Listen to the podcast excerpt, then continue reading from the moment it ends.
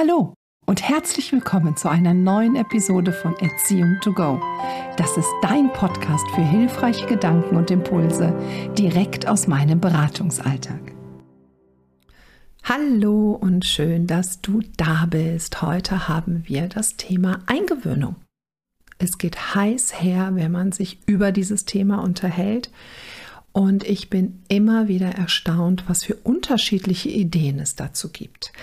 Mein Wissen rund um dieses Thema und um andere Themen, die du hier bei mir im Podcast hörst, resultieren aus jahrzehntelanger Erfahrung. Ich habe mir diese ganze Chose von allen nur möglichen Seiten angeschaut. Ich habe es mir wissenschaftlich angeschaut, ich habe es mir pädagogisch angeschaut, ich habe selber mit Krippenkindern gearbeitet, ich war selber ein Krippenkind, ich weiß also, wie sich auch Auswirkungen heute anfühlen. Also ich bin 52 Jahre alt und habe viele Dinge aus meiner Krippenzeit und überhaupt meiner Betreuungszeit, mit der ich heute um oder mit denen ich heute umgehen darf.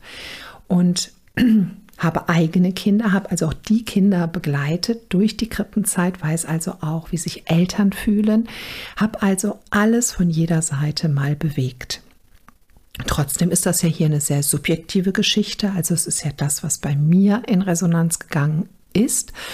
Und ich lade dich ein, dass du mal reinfühlst, was möchtest du mitnehmen? Was ist hier für dich?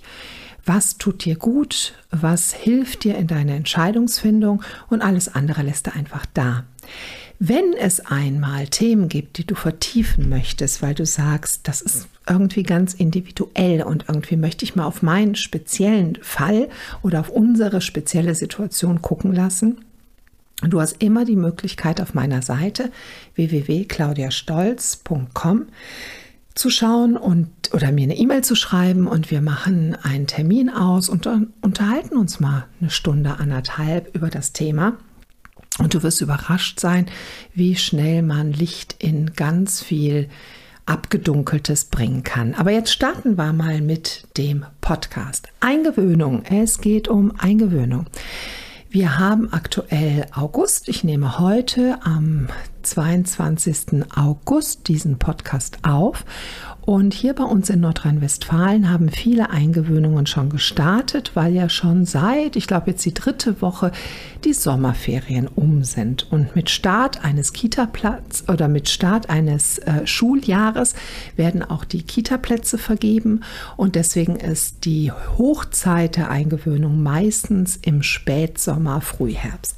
Und das ist auch die Zeit, wo wirklich ganz viele Leute bei mir anrufen, weil vielleicht noch mal ein Platz gewechselt werden möchte, weil man ja die Einrichtung jetzt erst so richtig kennengelernt hat, weil Fragen entstanden sind und und und. Hier möchte ich heute die meisten Fragen, die an mich gestellt werden, einmal ähm, zusammenfassen, um euch ja, ich denke, dass sich da auch schon viele Fragen beantworten werden.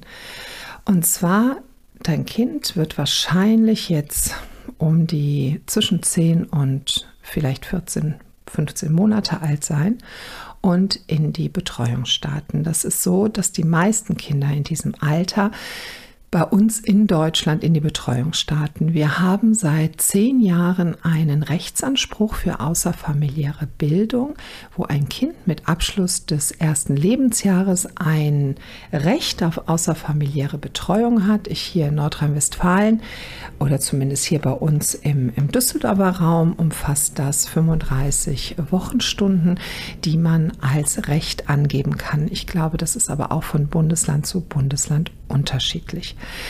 So, jetzt habt ihr die ersten Lebensmonate ganz intensiv mit eurem Kind verbracht. Ihr und euer Kind, ihr wart eine komplette Einheit und seid es auch immer noch. Also das hört ja nicht auf mit einem Rechtsanspruch auf einen Kita-Platz. Und jetzt ist es so, dass euer Kind euch ja als Hauptbindungsperson auserkoren hat. Zum Thema Bindung habe ich ganz viele Podcasts unter dem äh, Namen Auf den Anfang kommt es an. Da bin ich Vorsitzender einer Gesellschaft für frühkindliche Bindung oder bin dort mit im Vorstand. Und da haben wir eine Podcast-Reihe und in dieser Podcast-Reihe wird sehr, sehr viel über Bindung gesprochen. Also wenn ihr da tiefer eintauchen wollt, switcht mal rüber auf Auf den Anfang kommt es an und hört euch dort mal die Post, Postcards, die, die, Podcast, hä? die Podcasts an. Entschuldigt. Also, euer Kind hat euch jetzt als Hauptbindungsperson auserkoren und meistens ist es die Mutter, wenn auch das sicherlich auch eine andere Person sein kann. Aber reden wir mal so von dem, was am meisten ist. Das ist die Mutter, weil die ja auch schon einen Vorsprung hat durch Schwangerschaft, Stillzeit oder eben die erste Zeit mit dem Kind, auch wenn es keine Stillzeit war. Das hat nicht unbedingt Einfluss auf die Bindung. Also jetzt bloß nicht ähm, die Muttis, die nicht gestillt haben, dass man jetzt am Anfang des Post, Pod, Pod, also ich habe es heute nicht mit Podcasts dieser Serie hier ein schlechtes Gewissen erzeugt, weil das möchte ich auf gar keinen Fall. Also, Hauptbindungsperson ist die Mama. Und das Kind hat jetzt also in den ersten Lebensmonaten sich das so angeschaut und hat sich gedacht, die Mama, die ist die, die am besten den Säbelzahntiger vertreiben kann, wenn ich mal in Gefahr bin. Und jetzt ist dein Kind langsam mobil, es krabbelt, es zieht sich überall hoch, es läuft vielleicht auch schon und bewegt sich also von dir als Hauptbindungsperson weg. Jetzt weiß das Kind noch nicht so wahnsinnig viel und kann sich viele, viele Dinge auch noch nicht erklären, weil das kindliche Gehirn sich ausreift und ausbildet, gerade so in den ersten zwei bis drei Lebensjahren, ganz, ganz, ganz immens. Also wow, was da alles passiert. So viel passiert nie wieder im ganzen Rest des Lebens wie in den ersten Jahren. Und dein Kind weiß also noch nicht, dass wenn du irgendwo hingehst, dass du auch wiederkommst. Das weiß es einfach nicht. Das Kind ist mit dir verbunden durch ein unsichtbares Band der Bindung. Dieses Band lässt es spüren, dass du wenn du in der Nähe bist, dass du als Hauptbezugsperson, als Hauptbindungsperson für das Kind die Welt in Ordnung machst. Wirklich die Welt in Ordnung machst. Das Kind hat gelernt, dass alles das, was es selber innerlich bewegt und noch nicht verarbeiten kann, es auf dich übertragen kann Du kaust es quasi vor und gibst es dem Kind in kleinen Häppchen zurück, sodass es die Welt verstehen lernt. Und wenn du mal schaust und du im Umgang mit deinem Kind bist und mal guckst, also dein Mäuschen muss dich ja nur anschauen und du weißt intuitiv, was ist. Und du hast auch sofort eine Antwort parat. Dein Kind guckt dich an, hat vielleicht irgendwie eine Banane in der Hand. Und das Kind schaut dich nur an und du schaust zurück und siehst das und sagst, Hey, du hast eine Banane in der Hand. Möchtest du eine Banane essen? Hast du vielleicht Hunger? Du machst die Welt für das Kind erklärbar. Du machst das, die Welt für das Kind verstehbar. Also das Kind kann die Welt dann verstehen, wenn du es in kleine Teile zerhackst. Deswegen bist du auch als Hauptbindungsperson so wichtig in den ersten Lebensjahren. Das verändert sich. Das verändert sich, wenn das Kind in die Autonomiephase kommt. Da mache ich aber andere Podcasts zu. Aber die erste Zeit, die betrachten wir jetzt und vor allen Dingen in diese erste wichtige Zeit fällt die Eingewöhnung, um das mal abzukürzen. Bedeutet, dein Kind kann sich die Situation noch nicht erklären. Dass wir heute das Jahr 2023 schreiben und die Säbelzahntiger längst ausgestorben sind und die auch nicht um die Ecke kommen und das Kind in einer Kita, bei einer Tagesmama, Tages Tagespapa, wo auch immer, super aufgehoben ist, das weiß das Kind nicht. Und das kannst du dem Kind auch nicht erklären, weil alles über das Gefühl geht. Und zwar nur über das Gefühl. So, jetzt hast du dich entschieden, vielleicht hast du dich aber auch nicht entschieden, sondern du machst es, weil es einfach alle machen. Alle, ne, das weiß man, wenn man ein Kind bekommt heutzutage, dann weiß man, dass man mit Ende des ersten Lebensjahres eine Betreuung für das Kind sucht. Und es gibt nur ganz wenige Menschen, die sagen, die von sich aus sagen, von vornherein, das möchte ich nicht. Und diese haben auch mit einem großen Gegenwind zu rechnen. So ist zumindest meine Erfahrung damit oder das, was ich halt so erlebe in den Gesprächen. Das heißt, du wirst schwanger und bekommst direkt als Package mit, so wie es normal ist, einen Kinderwagen für ein Kind zu kaufen, ist es auch normal, einen Betreuungsplatz mit einem Jahr zu haben.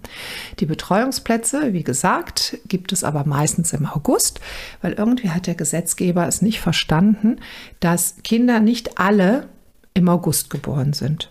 So, das heißt, ähm, wenn dein Kind jetzt im November geboren ist oder im Januar, das ist jetzt doof, weil du da zwar auch einen Rechtsanspruch hast, aber wahrscheinlich keine große Möglichkeit, dein Kind in einer Einrichtung deiner Wahl unterzubringen, weil schlichtweg die Plätze erst im August frei werden. Ja, das ist ein großes, großes ähm, Phänomen, was ich bis heute noch nicht verstanden habe, warum das so ist. Also, deine Elternzeit läuft ab, wenn das Kind ein Jahr ist. Wenn das leider Januar ist, hast du weniger Chancen als die Kinder, die im August ein Jahr alt werden.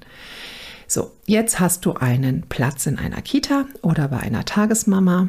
Du bewegst schon Gefühle und Gedanken. Oh, wie wird das denn so alles werden und wird das denn auch alles klappen? Du unterhältst dich viel. Ah, es bereitet dir Kopfzerbrechen und dein Bauch, der spielt auch ein bisschen verrückt. Und das ist ja total normal, weil du gibst das Wertvollste, was du hast, in fremde Hände. Und damit das gelingt, gibt es die Eingewöhnung. Die Eingewöhnung, die gibt es mit verschiedenen Modellen. Es gibt einmal das, also die gängigsten zwei Modelle hier sind das Berliner Modell und das Münchner Modell. Ich möchte die jetzt gar nicht en Detail erklären, das kannst du auch gut nachgoogeln. Ich möchte nur sagen, es gibt also einen gewissen Rahmen, nach dem deine Betreuungseinrichtung arbeitet. Bedeutet, gewisse Vorgaben. So und so viele Tage sollte die Mutter der Vater, die Oma, je nachdem, wer die Eingewöhnung begleitet, unbedingt beim Kind bleiben und da und da kann man erst einen Trennungsversuch machen und, und, und. Das ist also vorgegeben. So. Jetzt ist dein Kind in der Kita oder bei der Tagespflegeperson. Ich sage vielleicht einfach in Folge in der Betreuungseinrichtung. Und alles ist damit gemeint. So, jetzt ist dein Kind also in der Betreuungseinrichtung oder in der Betreuung und du kommst die ersten Tage mit deinem Kind dahin. Wahrscheinlich wird dein Kind erstmal bei dir bleiben und sich die Umgebung anschauen und hm, was ist denn hier los? Sicherlich auch eine Temperamentsfrage des Kindes. Aber wenn du da bist, wird dein Kind äh, schnell merken, meine Mama, mein Papa oder Oma oder Opa ist als sicherer Hafen da. Zu denen habe ich eben dieses gefühlsmäßige Band und ich spüre ja, dass die da sind. Jetzt gucke ich mir doch mal an, wie spannend denn das hier so in der Umgebung ist. Und dann gehst du mit deinem Kind öfter dorthin und dein Kind gewöhnt sich immer mehr an die Situation. So. Für dein Kind ist es aber total wichtig, also dein Kind erkundet die Umgebung und die ganze Situation, weil du da bist. Du bist da. Und äh, das ist, also es gibt, also das ist auch wissenschaftlich so beschrieben, dass dein Kind mit dir in einem, ja, in einem, in einem Energieraum, also in einem Herzensraum ist. Und der beinhaltet auch eine gewisse, gewissen Radius. Und in dem Radius bewegt sich dein Kind und weiß, wenn Mama, Papa, Oma, Opa, also eben zu dem ich dieses stabile Gefühl habe, da ist, geht es mir gut und ich erkunde doch mal hier diesen Raum. Man nennt das Exploration. Das Kind exploriert also und schaut sich alles an. Dann nach ein paar Tagen ist es bei den meisten äh, Betreuungen so, dass man sagt, ja, wir gucken jetzt mal, wie das Kind reagiert, wenn sie nicht mehr da sind. Und dann schickt man die Mama vielleicht mal auf Toilette oder mal in die Küche oder mal in den Garten oder wie auch immer und beobachtet das Kind. Was macht denn das Kind? In den meisten Fällen wird das Kind das Fehlen der Mutter bemerken und lautstark protestieren, sodass die Mutter zurückkommt. Das ist ein total normales Verhalten, total normal. Es wäre komisch, wenn es nicht so wäre. Ein sicher gebundenes Kind sorgt mit allen Leibeskräften dafür, dass die Person, die seine Sicherheit gewährleistet, auch da ist. Mit Leibeskräften. Also wenn du dich aus dem Raum bewegen willst und dein Kind brüllt alles zusammen, das ist ein sehr gutes Zeichen und lass dir bitte nichts anderes einreden. Ich sage das so, weil genau dieses Verhalten ja nicht das ist, was die Arbeit in einer Betreuung einfach macht. Dein Kind ist ja nicht das einzige Kind, was dort eingewöhnt wird.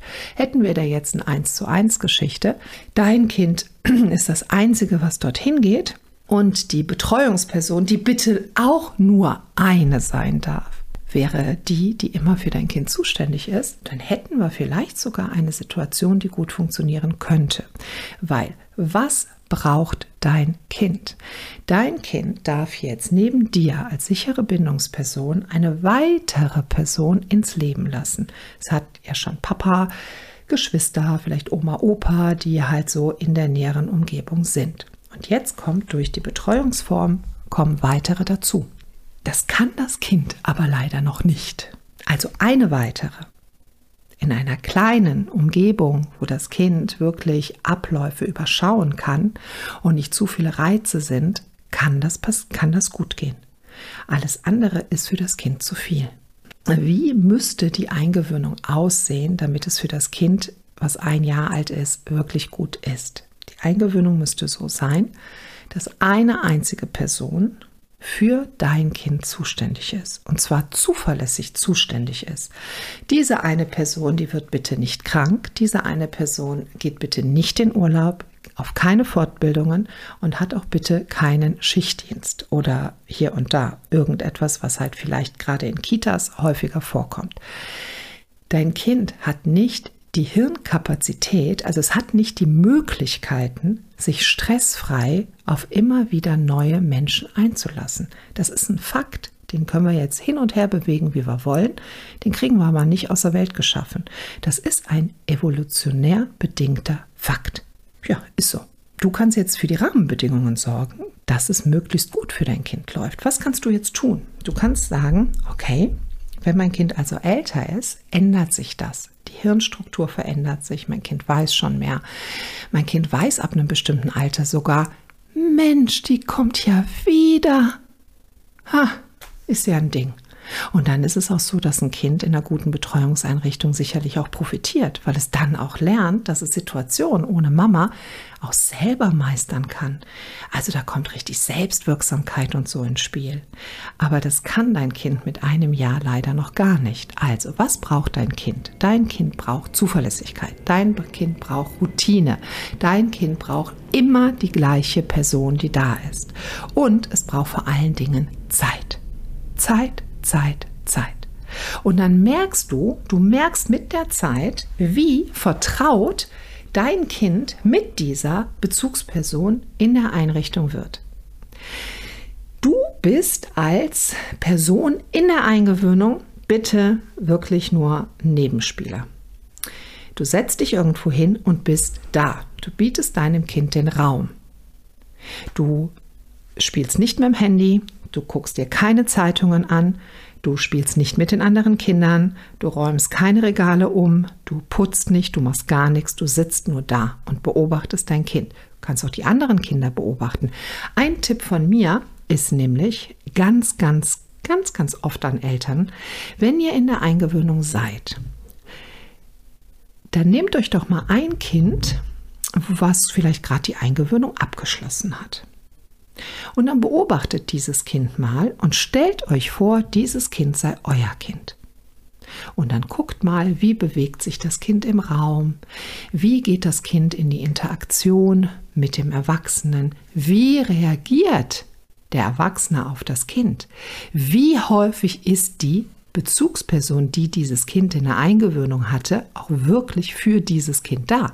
Lasst euch ruhig mal sagen, wer ist eigentlich für dieses Kind zuständig? Wer hat denn mit diesem Kind die Eingewöhnung gemacht? Und dann beobachtet das mal. Und dann seht ihr ja, wie zufriedenstellend dieses Kind begleitet wird. Und wenn dieses Kind super, super, super für euch zufriedenstellend begleitet wird, dann wisst ihr, eurem Kind wird es dort gut gehen. Wenn ihr aber Zweifel daran habt, dass dieses Kind gut begleitet wird, dann könnt ihr ziemlich sicher davon ausgehen, dass es eurem Kind, wenn ihr dann nicht mehr da seid, auch so gehen wird. Und das ist dann eine Entscheidung, die ihr trefft. Ich muss euch an dieser Stelle auch sagen, dass die Rahmenbedingungen für außerfamiliäre Betreuung in Deutschland leider grottenschlecht sind richtig grottenschlecht, weil ich möchte hier auf gar keinen Fall eine Zieherinnen- oder Tagespflegepersonen-Bashing machen. Aber die Bedingungen, unter denen diese Menschen diese wahnsinnig wertvolle und verantwortungsbewusste Aufgabe bewältigen dürfen, sind eine Katastrophe. Eine absolute Katastrophe. Und ihr müsst euch immer vorstellen, dass ja der Zustand, in dem die Erzieherin, der Erzieher, die Tagespflegeperson sind, diese Energie geht ja auf euer Kind über.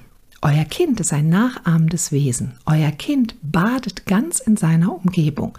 Bist du aus dem Dunstkreis deines Kindes raus, bist du also aus dieser Herzfrequenz raus, aus diesem, ne, Eingewöhnung ist abgeschlossen, du gehst zur Arbeit, du bist raus aus der Nummer, dann ist da eine andere Person. Und diese andere Person beeinflusst maßgeblich die Entwicklung deines Kindes.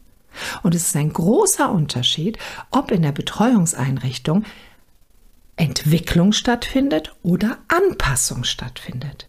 Und da wären wir direkt bei, nochmal beim Bindungstyp. Ganz, ganz häufig in meinen Seminaren, in meinen Coachings, in meinen Beratungen höre ich, dass Kinder in der Eingewöhnung sich die Seele aus dem Leib schreien. Diese Kinder werden von den Betreuungspersonen gerne als, oh mein Gott, das ist so schwierig angesehen. Ist auch nachvollziehbar. Wenn du irgendwie in einer Gruppe fünf oder zehn oder zwölf Kinder hast und die brüllen sich alle die Seele aus dem Leib, das kannst du ja gar nicht aushalten. Das kann ja dein, dein System überhaupt nicht aushalten. Da sind natürlich die Kinder, die kommen und möglichst wenig protestieren und möglichst still sind, die, die man am allerliebsten hat. Wie gesagt, ich habe auch lange genug Kinder betreut und die Kinder, die wochenlang nach ihrer Mama weinen, Stunden am Tag, die machen dich fertig. Die machen dich total fertig. Und entweder ist dann die Betreuungsperson die, die am Krückstock läuft, oder die Betreuungsperson gewöhnt sich irgendwie an, das absolut zu überhören, das durchzulassen, was in den meisten Fällen so ist, sonst könnte man es nicht durchhalten. Und dann hat leider dein Kind das Problem, weil dann ist dein Kind über mehrere Stunden am Tag absolut auf sich allein gestellt und bekommt keine Koregulation angeboten und bekommt eben das, was ich am Anfang gesagt habe, nicht in kleine Stückchen verpackt und wieder zurückgegeben. Die ganze Flut des Lebens prasselt auf dein Kind ein und es kommt damit leider überhaupt nicht klar. Vor ein paar Wochen war ich zu einem Elternabend eingeladen in einer Kita. Da ging es darum, wie gestalten wir die Eingewöhnung? Das ganze Thema war Bindung und Eingewöhnung. Ich war als Bindungsexpertin dort eingeladen und habe einen Vortrag gehalten. Alles Eltern mit Kindern, die jetzt ab August, also ein paar Wochen später, in die Eingewöhnung gehen, in die Kita, wo sie dann Vollzeit betreut werden. Dort saßen einige Eltern mit Kindern im im Tragetuch oder halt in so einer Trage und haben gesagt, ja, das, ich konnte das Kind jetzt nicht beim Papa lassen. Das war noch nie beim Papa, das war bisher immer nur bei mir. Ich habe es mitgebracht. Ich hoffe, das ist in Ordnung. Natürlich ist das in Ordnung. Jeder ist willkommen, mit seinem Kind zu kommen. Absolut in Ordnung. Ein paar Mamis saßen da, die sagten, wir müssen, also ich muss ähm, aufs Handy schauen. Wenn es klingelt, kann es sein, dass ich sofort weg muss, weil heute ist mein Kind das erste Mal mit dem Papa alleine.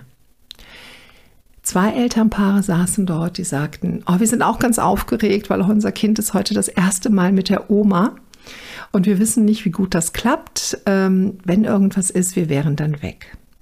Ich bin in dem Moment sehr nachdenklich geworden, weil ich mir gedacht habe, hm, diese Kinder werden alle in ein paar Wochen in der Kita eingewöhnt. Diese Eingewöhnung wird zwei, drei Wochen dauern und dann sind diese Kinder Vollzeit, also 35 Stunden, 20 Stunden, 30, 40 Stunden, keine Ahnung wie viel, in der Betreuung, also ohne Mama. Wisst ihr, was ich meine?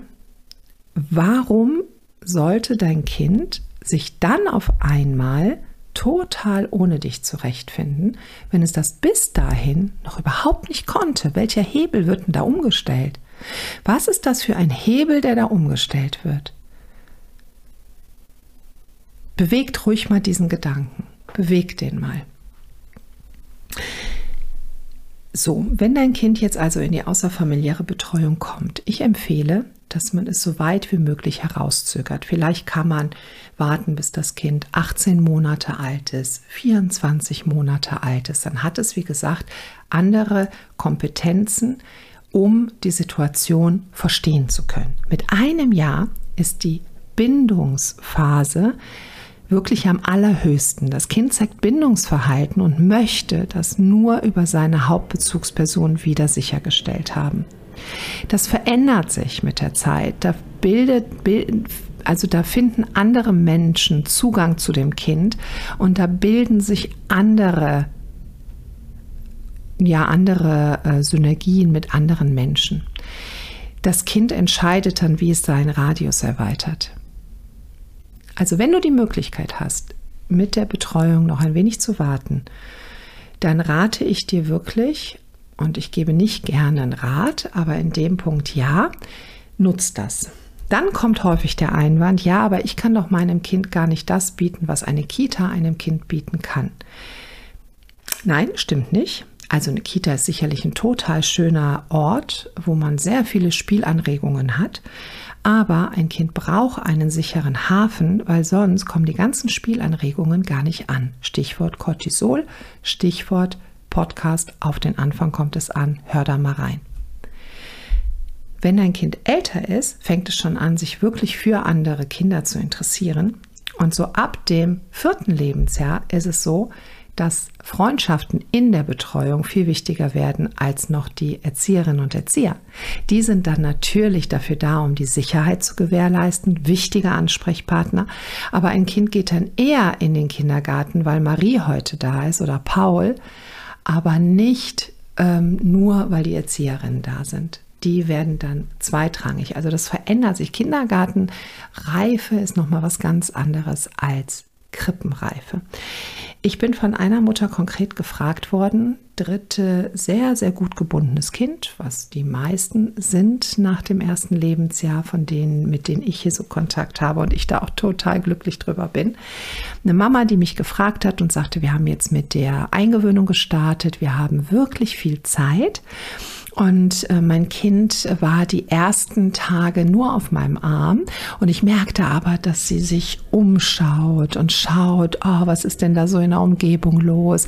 Und dann nach ein paar Tagen ist sie dann auch vom Arm runter, ist in den Raum rein, ist dann auch auf ähm, ihre Bezugserzieherin zugegangen, hat auch Kontakt zu ihr aufgenommen. Also eigentlich eine wunderbare Entwicklung. In der dritten Woche hat man dann gesagt, so, jetzt werden wir auf jeden Fall einen Trennungsversuch unternehmen. Ich weiß nicht genau, an welchem Wochentag das war. Gut ist immer, wenn die Trennungsversuche nicht am Montag stattfinden. Wenn man aus dieser, ja, aus dieser Einheit Familie wieder in die Einrichtung kommt, ähm, sollte man vielleicht Mitte der Woche wählen, aber nicht unbedingt den Montag. Man hat gesagt, so, heute machen wir den ersten Trennungsversuch. Das Kind war gerade angekommen mit der Mutter, ging auch sofort ins Spiel über und die Erzieherin sagte zur Mutter, so gehen Sie jetzt. Die Mutter wollte gerne noch einen Moment da bleiben. Sie hat sich noch nicht gut gefühlt, dabei zu gehen, hat aber durch diese klare Aussage der Erzieherin sich dazu hinreißen lassen zu gehen. Sie ist gegangen, das Kind ist völlig ausgerastet, als es gesehen hat, dass die Mutter geht. Und man hat die Mutter sofort zurückgeholt und dann hat man Mutter und Kind gebeten, auch sofort zu gehen. Obwohl sich das Kind unmittelbar danach wieder beruhigt hat, als die Mutter da war und auch gerne zurückgekehrt wäre ins Spiel, hat man sie darum gebeten zu gehen. Jetzt haben sich bei der Mutter zwei Fragen aufgetan. Zum einen, wie kann es sein, dass ich mich habe auch so überrumpeln lassen und bin einfach gegangen, obwohl ich gar kein gutes Gefühl dabei hatte? Und zum anderen, wie kann man es gestalten, dass man dem Kind immer mehr Sicherheit gibt? Punkt 1. Wir sind selber ja auch so erzogen, dass wir obrigkeitshörig sind. Das heißt, ne, sei lieb in der Schule, bei Ärzten wird nicht ge gemeckert, Lehrern hört man zu, früher noch äh, die Kirche und alle Menschen, die irgend der Chef, alle, die, die über uns sind, und das ist ja auch die Generation der heutigen, heutigen Eltern auch noch, haben gelernt, dass man nicht widerspricht. Und in dem Moment wird natürlich auch in deinem Gehirn, weil das ist auch das, was ja auch dein Kind, dein Kind wird geprägt durch jedes Erlebnis, was es hat. Deswegen so wichtig dieser Podcast, dass alles, was dein Kind erlebt, im Kind quasi eine Blaupause bildet, wie es mit dieser Situation umgeht. Und du bist ja auch mal erzogen worden. Du bist auch mal begleitet worden. Und da hast du auch gewisse Sachen erlebt. Und so eine Situation wie, nee, ich möchte aber bitte, dass Sie jetzt gehen, ich übernehme das Kind, auch wenn es schreit, alles gut, Sie gehen. Und du siehst dich schneller vor der Tür wieder, als du gucken kannst. Und alles, was dir bleibt, ist einfach nur ein Scheißgefühl in der Magengegend, dann hat das was damit zu tun, dass in dir etwas angepiekst wurde, was irgendwann mal programmiert wurde. Und das hat dann einen Automatismus ausgelöst, weil wir machen ja fast 90 Prozent all unserer Handlungen sind unbewusst. Wenn wir über jede einzelne Handlung nachdenken würden, da würde, das wäre ein Overload für unser Gehirn. Unser Gehirn hat gewisse Handlungsabläufe und wenn wir die nicht von von Zeit zu Zeit mal überdenken, bleiben die unser ganzes Leben lang. Nur wie werden diese Handlungsabläufe denn gebildet? Die werden gebildet durch Kontakte, durch andere Menschen, durch Emotionen, die wir maßgeblich in der frühen Kindheit hatten. Deswegen ist diese Zeit ja auch so wahnsinnig wichtig. So, also, das ist ein ganz normales Verhalten. In dem Moment sollte man wirklich sich sagen, ich baue mir irgendwo einen Anker ein, dass ich mich in dieser Sekunde nur daran erinnern kann, Moment, Moment, ich habe da gerade keine Antwort drauf. Ich möchte mit meinem Kind kurz nachdenken. Ich sage Ihnen gleich Bescheid, was wir machen. Dass man sich aus dieser Situation rausholt, mal kurz atmet und dann überlegt, was möchte ich eigentlich? Was kann hier der nächste Schritt sein? Und dann zurückgeht und sagt, ich habe gerade drüber nachgedacht. Ja, für mich fühlt sich das gut an. Ich würde Ihnen gerne mein Kind jetzt übergeben und gehen. Oder eben, nein, für mich fühlt sich das nicht gut an. Ich möchte gerne noch hier bleiben. Oder eben, für mich fühlt es sich nicht gut an. Ich gehe jetzt. Also was auch immer. Also die, was du dir dann überlegst, ist ja dann deine Sache. Aber bitte bau so einen kleinen Puffer ein. Das andere ist, es wäre für das Kind, denke ich, aus meiner Erfahrung gut gewesen, wenn die Mutter mit dem Kind noch da geblieben wäre. Jetzt müsst ihr natürlich auch mal schauen, unter was für einem Druck stehen die Erzieherinnen und Erzieher. Wie gesagt, unser System ist nicht dafür ausgelegt, dass man wirklich bindungs- sicher Kinder in die außerfamiliäre Betreuung begleitet. Dafür ist unser Betreuungssystem nicht ausgelegt. Da hätte sich die Bezugsbetreuerin neben das Kind setzen dürfen, um dem Kind Sicherheit zu geben. Die Mutter setzt sich wieder als stiller Anker auf den Stuhl, der für sie zurechtgestellt wurde, und die Bezugsbetreuerin übernimmt und sagt zu dem, oh ja, das hat sich gerade für dich gar nicht gut angefühlt. Schön, dass du da bist. Schau mal, ich habe hier ein Bilderbuch, sollen wir uns das mal gemeinsam angucken? Und so baut, weil dieses Band, was zwischen Mutter und Kind ist, ist ja wie ein Bungee-Seil, das ist ja total fest. Und da, also auf diese Stärke kommt keine Erzieherin, soll sie auch gar nicht, aber man knüpft zunächst ein zartes Spinnenwebenbändchen. Und das muss durch Interaktion mit dem Kind immer weiter gefestigt werden. Und irgendwann hat das so eine Stabilität, dass die Mutter in sich, die Mutter oder der Vater oder die Oma oder der Opa, wer gerade da ist, aber reden wir jetzt mal hier von der Mutter, kriegt ein Signal in sich, wow, mein Kind ist angekommen bei dieser Person. Und selbst wenn ich jetzt gehe und das Kind weint, spüre ich, dass diese Person mein Kind da gut durchbegleitet. Und das ist für mich der Punkt, wo Trennung stattfinden kann. Ähm, wie gesagt, Rahmenbedingungen, pipapo, ist leider selten möglich, ist aber möglich. Es gibt Einrichtungen, die sind darauf konzipiert, dass sie möglichst ihren Möglichkeiten entsprechend die Bedingungen so herstellen, dass sie so sind. Dass man sagt, hey, wenn Eingewöhnung ist, ist hier Urlaubssperre. Da geht keiner in Urlaub. Es gibt auch keinen Wechsel in der Zeit. Also wir wissen ja, ob jetzt jemand gekündigt hat oder nicht. Äh, diese Bezugsbetreuerin, dieser Bezugsbetreuer bleibt für das Kind zuständig. Tagespflegeperson. Ah, das ist natürlich so mein Steckenpferd. Das sind kleine Gruppen von maximal fünf Kindern, wobei ich finde, fünf Kinder auf eine Person einen ganzen Tag bedenklich, sehr bedenklich, weil die sind ja alle noch klitzeklein. Aber da hört ihr mal in meinen Podcast zum Thema, welche Betreuungsformen gibt es. Da möchte ich jetzt hier nicht den Rahmen sprengen. Aber Tagespflegeperson ist eine ortsgebundene äh, nein, eine personengebundene Betreuungsform. Das heißt, die Tagesmami, der Tagespapi muss da sein, mit dem ihr das, den Vertrag habt. Es ist vertraglich festgehalten und das ist natürlich wunderbar. Da kann die Eingewöhnung auch sehr, sehr gut funktionieren. Also, wenn Trennungsversuche da sind und das Kind schreit sich die Seele aus dem Leib, und euch gesagt wird später, wenn ihr also nicht wiederkommt, also wenn die Eingewöhnung abgeschlossen ist, das Kind hat sich total schnell beruhigt, sie waren kaum aus dem Haus, ähm, sie waren noch nicht mal um die nächste Ecke, da war das Kind schon ganz ruhig, hat gespielt, ist mit, mit in die Bauecke gelaufen, hin und her, alles war super. Das kriegt man zu 99 Prozent erzählt und zu 5 Prozent stimmt das. Das ist einfach nicht wahr. Weil warum sollte das Kind in dem Moment den Schalter sofort umlegen? Für größere Kinder, die gut in der Kita angekommen sind, mag das absolut zutreffen. Da können Kinder halt Übergänge noch nicht so gut gestalten und da kann es sein, dass der Übergang immer etwas schwierig ist. Auch ein neuer Podcast Übergänge.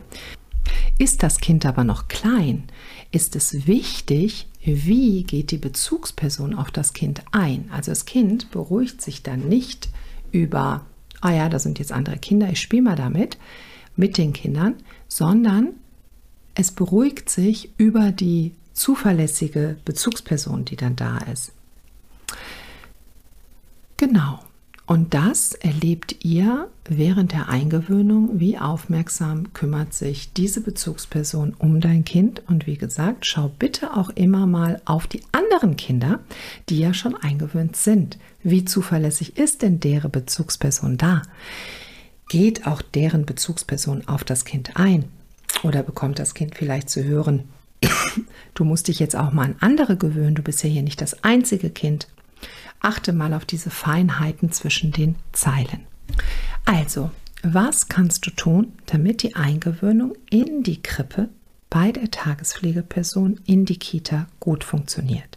Je kleiner dein Kind ist, umso sicherer muss eine weitere Bezugsperson sein. Es muss sich langsam aufbauen, dass dein Kind Vertrauen zu dieser Person bekommt. Diese Person muss lernen, die Signale deines Kindes zu verstehen. Dafür hattest du die ganze Schwangerschaft und das ganze erste Lebensjahr für Zeit und du weißt, dass du das jetzt immer noch nicht komplett weißt. Diese Person ist für dein Kind eine absolut fremde und dein Kind ist auch für diese Person ein absolut fremdes Kind. Die kann also noch gar nicht wissen, was dein Kind alles braucht. Und je zuverlässiger und einfühlsamer diese Person ist, umso besser wird das gelingen. Stell bitte so viele Fragen, wie du nur irgendwie kannst. Lass mal ruhig den Vormittag mit der Eingewöhnung Revue passieren und schreib mal auf, was ist dir denn so begegnet? Was hast du für Fragen? Liegen vielleicht Kleinteile auf dem Boden rum und es beunruhigt dich, weil du weißt, dass dein Kind alles in den Mund steckt? Dann stell diese Frage, weil sonst bleibt es als ungestellte Frage im Raum stehen und dann gibt es eine ganz, ganz, ganz doofe Dynamik. Ganz wichtig, immer das Gespräch suchen. Und wenn du dich davor scheust, dann hinterfrag einmal, warum scheust du dich denn davor? Möchtest du dieser Person vielleicht nicht auf die Nerven gehen? Möchtest du irgendwie oh, nicht zu viel sein und irgendwie nicht die nölige Mama jetzt immer sein? Dann stell dir doch bitte einmal vor, wie es ist, wenn diese Person, die ja dein Kind betreut, wenn die keine Nerven dafür hat, deine Fragen zu beantworten. Wie soll ihr Nervenkostüm denn dann ausschauen, wenn sie dein Kind betreuen soll? Auch eine wichtige Frage.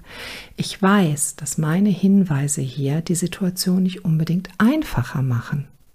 Ich weiß aber auch, dass es sehr wichtig ist, dass du diese ganzen Informationen hast und dass du dir die Frage stellst, ist das, wo ich mein Kind hingebe, wirklich die Stelle, wo ich mich absolut sicher fühle? Wenn dein Kind später größer ist, da kannst du vielleicht ein paar Abstriche machen aber nicht, wenn dein Kind noch so klein ist. Dann darfst du keine Abstriche machen, weil die Abstriche badet dein Kind aus, weil es lernt ja die Welt gerade erst verstehen. Und auch wenn du die Hauptbindungsperson bist und man immer sagt, ach, ist alles Bullshit, was die Claudia da immer so erzählt, die Mama und der Papa, das ist der sicherste und der wichtigste Bindungsort. Und wenn die Bindung stimmt, dann ist alles andere egal. Nein, weil jeder Moment des Tages bildet ja am Ende die Kindheit deines Kindes. Und wenn dein Kind sechs Stunden von diesem Tag nicht bei dir ist, sondern woanders, wo es nicht gut aufgehoben ist, dann bildet das eben auch seine Kindheit. Und das, was das kindliche Gehirn abspeichert. Und mit dieser Blaupause startet dein Kind ja ins Leben. So, ich würde sagen, ich habe hier heute genug erzählt möchte dich motivieren, ganz viele Fragen zu stellen, dir selber, der Einrichtung, wenn du möchtest auch mir, um ein wirklich gutes Gefühl bei der Eingewöhnung zu kriegen. Das Allerwichtigste ist nämlich, ganz am Anfang hatten wir das ja, dass dein Kind mit dir so eine richtige, richtige Symbiose ja noch ist. Auch wenn nicht im Mutterleib und auch wenn keine Nabelschnur mehr, ihr seid total eng verbunden. Das heißt, wenn du safe bist und wenn du ein richtig saugutes Gefühl hast mit der Situation, die du da für dein Kind geschaffen hast, dann nimmt dein Kind das an. Und dann ist es total in Ordnung. Aber dein Gefühl muss stimmen. Und jetzt fühl doch mal ganz tief rein, ob denn dein Gefühl auch so sicher ist. So, jetzt wünsche ich dir eine hammergute Zeit. Freu dich auf alles, was kommt und es wird gut. Ich bin mir ganz sicher, dass alles gut wird, aber manchmal muss man halt auch proaktiv ein paar Weichen stellen, weil sie für einen eben nicht gestellt wurden. Und deswegen informiere ich euch und gebe euch mein Wissen einfach weiter. Was du mitnehmen möchtest, nimmst du mit. Was du nicht mitnehmen möchtest, lässt du einfach da. In diesem Sinne wünsche ich euch eine wunder, wunder, wunderbare Zeit. Ich hoffe, ihr folgt mir alle auf Instagram. Ihr kennt meine Homepage www.claudiastolz.com und ihr kennt auch den wundervollen Verein frühe-bindung.de, wo ich mit dem Vorstand bin und auch dort die Podcasts mache und mit wechselnden, ganz, ganz wunderbaren Menschen über das Thema Bindung spreche. Ja, bis bald auf welchem Kanal auch immer. Die Claudia.